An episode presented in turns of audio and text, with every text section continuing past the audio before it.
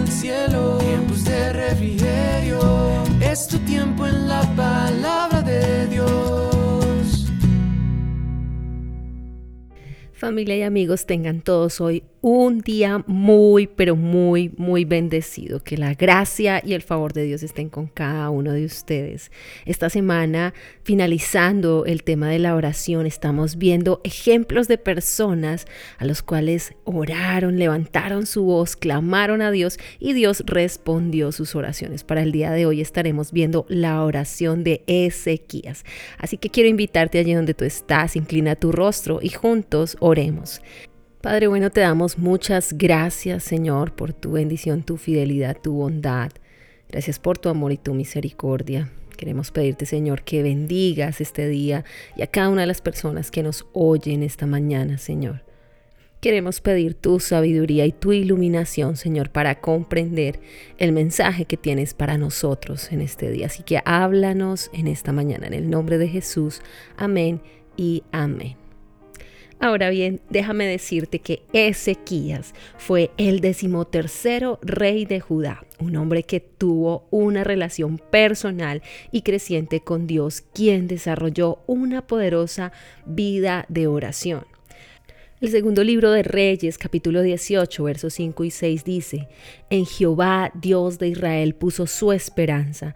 Ni después ni antes de él hubo otro como él entre los reyes, todos los reyes de Judá, porque sirvió y siguió a Jehová y no se apartó de él, sino que guardó los mandamientos que Jehová prescribió a Moisés. Así que, ¿quién era este? Este era Ezequías.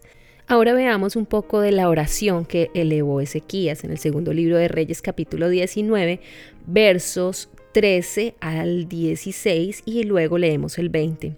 Dice, después de recibir la carta de mano de los mensajeros y de leerla, Ezequías subió al templo del Señor y desplegó la carta ante el Señor. En presencia del Señor, el rey hizo la siguiente oración. Oh Señor Dios de Israel Tú estás entronizado entre los poderosos querubines. Solo tú eres el Dios de todos los reinos de la tierra. Solo tú creaste los cielos y la tierra. Inclínate, oh Señor, y escucha. Abre tus ojos, oh Señor, y mira. Escucha las palabras desafiantes de Sennacherib contra el Dios viviente. Y dice el versículo 19 y 20, Ahora, oh Señor nuestro Dios, rescátanos de su poder, así todos los reinos de la tierra sabrán que solo tú, oh Señor, eres Dios. Después Isaías, hijo de Amós, le envió a Ezequías el siguiente mensaje. Esto dice el Señor Dios de Israel, he oído tu oración con respecto al rey Sennacherib de Asiria.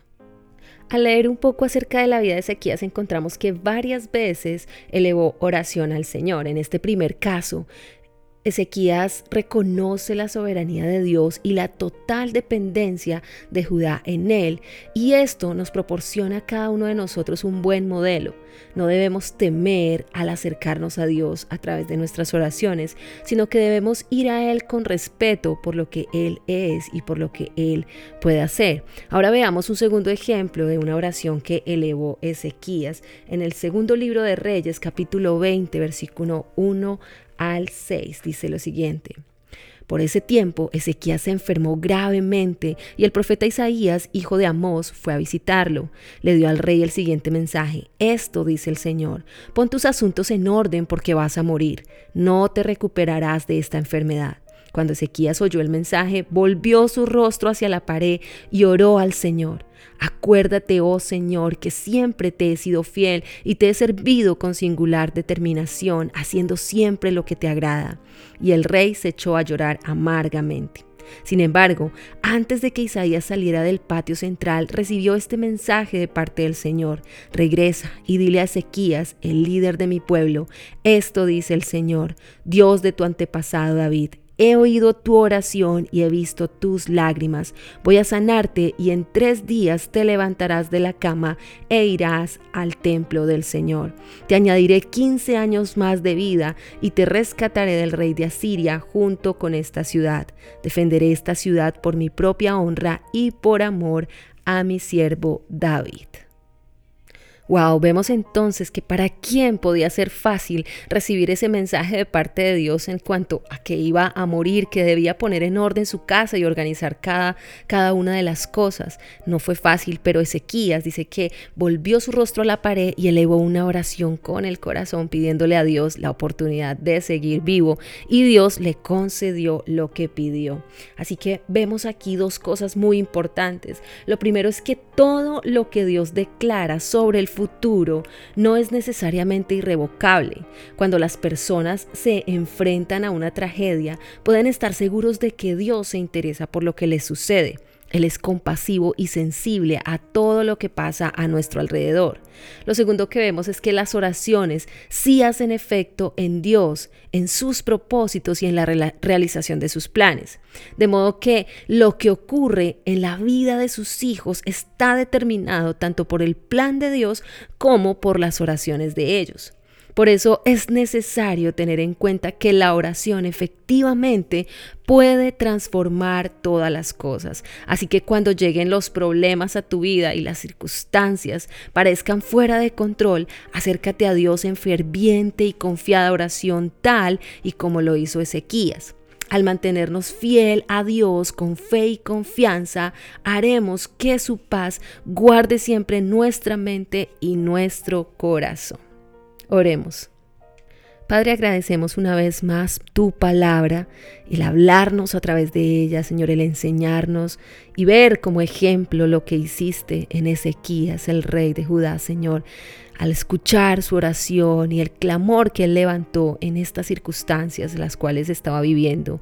Gracias Señor porque solamente tú conoces lo que pasa y sucede a nuestro alrededor y asimismo clamamos a ti para que tú traigas una intervención divina sobre todo aquel que se encuentra enfermo, que se encuentra en problemas, que tiene dificultades o que tal vez Señor está triste y afligido en este día. Trae tu consuelo, tu paz y tu ayuda en el nombre de Jesús. Amén y amén.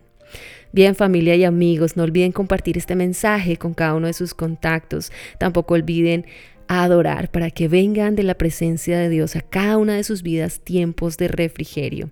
También no olviden seguirnos en nuestras redes sociales. Estamos en Instagram, en Facebook y YouTube como arroba tiempos de refrigerio Filadelfia. Quien les habló el día de hoy, la pastora Nidia Aponti. Ten un bendecido día.